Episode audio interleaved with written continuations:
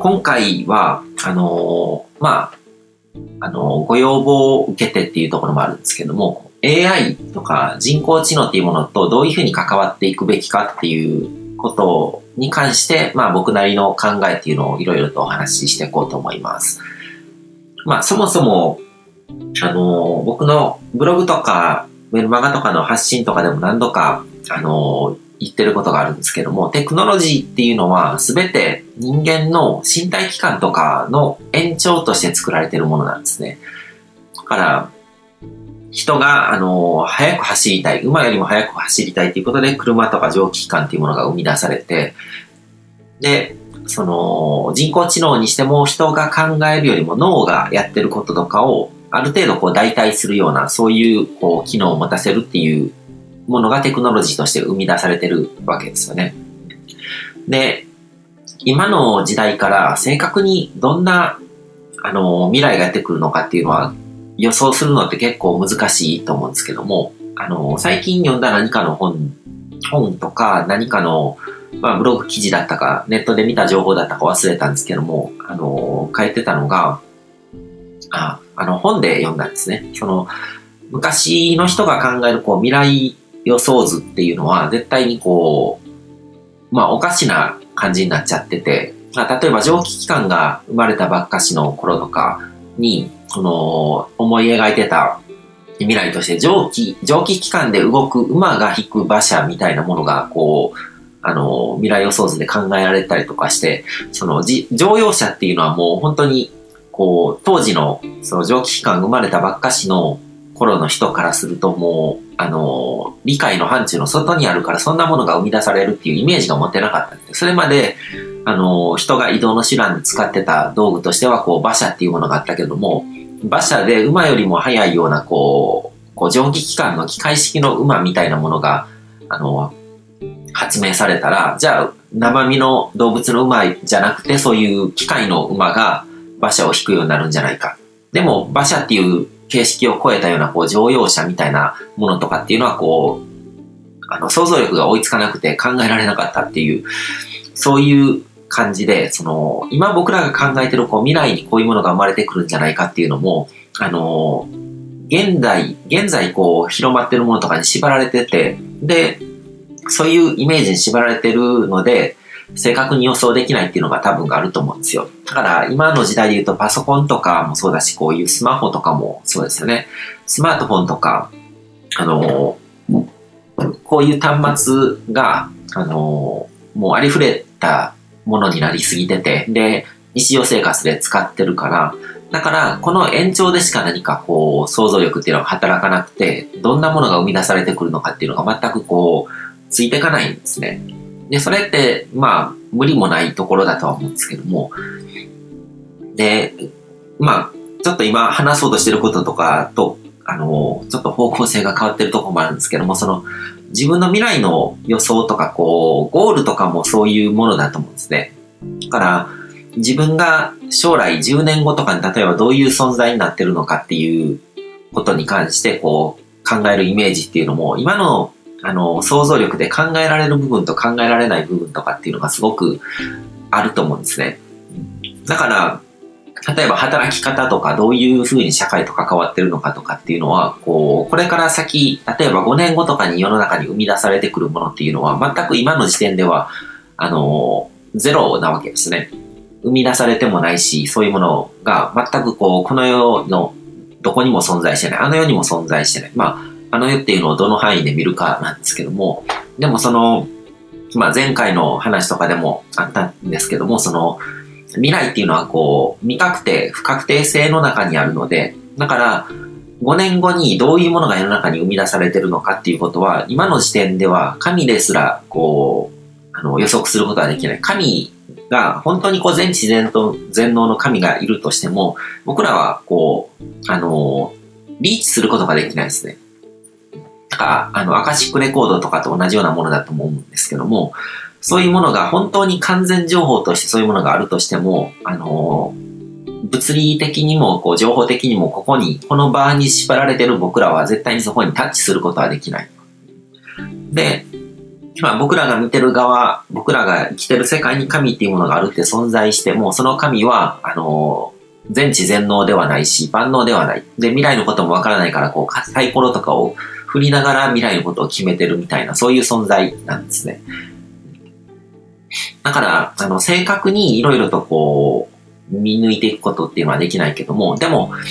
テクノロジーっていうものとかの、こう、本質っていうものを抑えておけば、あの、予想はしやすくなるわけですね。テクノロジーっていうのはもともとこう人間の身体器官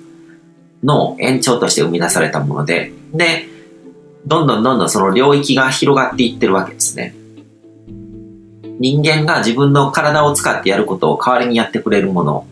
を、その機械が担当してくれるようになっていって、で、その領域がどんどんどんどん広がっていってる。で、まあ、単純なこう物理的なこう、何かこう仕事をしてくれるような機械からスタートして、で、そこから計算機が登場してから、まあ、まあコンピューターって言ってもいいと思うんですけども、人間の脳が行ってる仕事とかも代用できるようになっていったわけですね。計算機っていうのも人間の脳がこう計算をするのを、あの、機械がやってくれる。だから、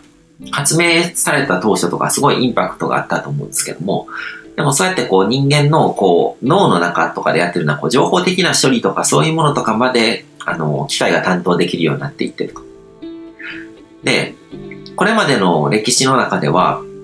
何かを判断することだったりとか方針を決めることだったりとか考えてこう問題解決法を生み出すことっていうのはあの人間の専売特許だったわけですね。人間にしかできない仕事だったんですよ。でもそこの部分も人工知能が登場してくることで、こう、機械が代用してくれるようになっていってると。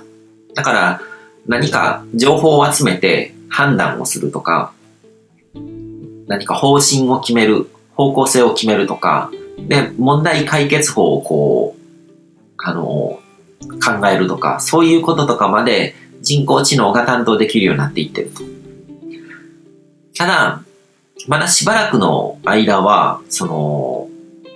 まあこれもよくわからない領域、領域だと思うんですけども、少なくともこうシンギュラリティっていうものが起こるまでは技術的得意点って呼ばれるもんですけども、計算機、人工知能が、あの、人間よりも賢くなるっていうところ、なんか賢いっていうことの定義もなかなか難しいと思うんですけども、でも、その、自我とかを持ってるのって、まあ人間の専売特許なわけですね。コンピューターとか AI とかが賢くなっていて知能とか知性っていうものを持つようになったとしても自我って必要のないものなわけですね。なんかスマホが自分のことを考えるようになって自分のことを優先するようになったら困ることが増えてくるわけですね。スマホとかのこう端末っていうのは、あのー、その自我に執着してないからこそすごく便利なところもあって、うん、ただ、この、そういうもの、そういうものを持たせて、持たせるっていうこともできるのかもしれないけども、持たせるっていうところにちょっとこう、まあ、一末の怖さっていうのはありますよね。人間っていうのはこう自我に執着してるせいでいろいろとこういろんな煩悩とか欲求とかに負けて、あの他人を攻撃したりとか、その自分をこう自分だけが良ければいいみたいな感じで、その他者と争うとかそういうものが生まれてくるのってこう自我とか煩悩とかによってあの、生まれてるので、人間よりも優秀な、その、人工知能っていうのが、自我っていうものを持ってしまったら、本当にこう人間を滅ぼしにかかるかもしれないし、で、だからそういう機能とかを与える必要はないし、まあ勝手に生まれてしまう可能性もとかって言われてるけども、それもどうなのかなっていう気がするんですね。この、コンピューターっていうのはもともともうその、あの、ブロードバンドで、こう、クラウ、クラウド化されたような状態でも生まれてきてるので、だから人間でいうとこのこう悟りの状態なんですね。こう、他人との差がない。だからスマホの端末とかも同じ、その、あの、物理的な構造として同じ機種ですよね。同じ機種であれば違いっていうのはないので、だからその他者と意識を共有している状態っていうふうに考えることができると。で、そういう状態ってすごく抽象度も高いし、あの、他人と争うっていう、争うことの意味がないわけですよね。それって人間の意識で考えると、こう、悟りの状況、状態であるわけで、でそういう状態でわざわざ、こう、グレードダウンさせて、こう、自我を持たせたり、欲求、あ煩悩とか持たせるっていうこともできるのかもしれないけども、あんまり意味がないんですよね。だから、煩悩とか欲求とかを持って、こう、自我に執着するっていうことは、人間の専売特許だと思うんですね。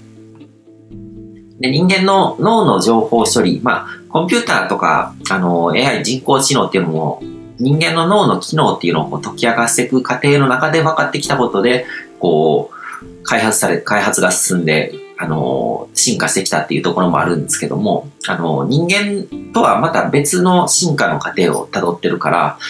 だから、その、順番が違うんですよ。人間ってこう、ようやく、なんかこう、まあ、悟りっていうのも、どう言えばいいんですよね。この、動物とかは、その自我に執着ってする心っていうのは、人間に比べると弱いわけですね。だから、なんか、その、他の動物とすごく、こう、友好的に、まあ人間みたいに戦争を起こしたりとか、こう差別したりとか、そういうことをしないわけですよね。でも人間は中途半端に賢くなった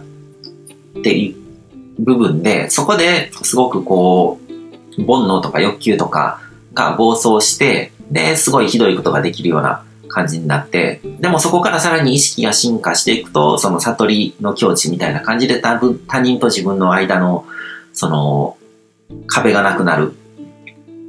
まあ、ワンネスみたいな感覚でこう、あの、他者と争うっていうことの無意味さを知るっていうところまでたどり着けるわけで、でもコンピューターのその意識っていうのは先にその悟りっていう段階から入ってるわけですよね。だから、どういうふうにこう、まあ、コンピューターっていうものが意識を持ったらどういう方向にこう進化していくのかとか、どういう感じになるのかっていうのはなかなかこう想像するのって難しい気がするんですね。人間のある意味超えてる部分とかもあったりとかして、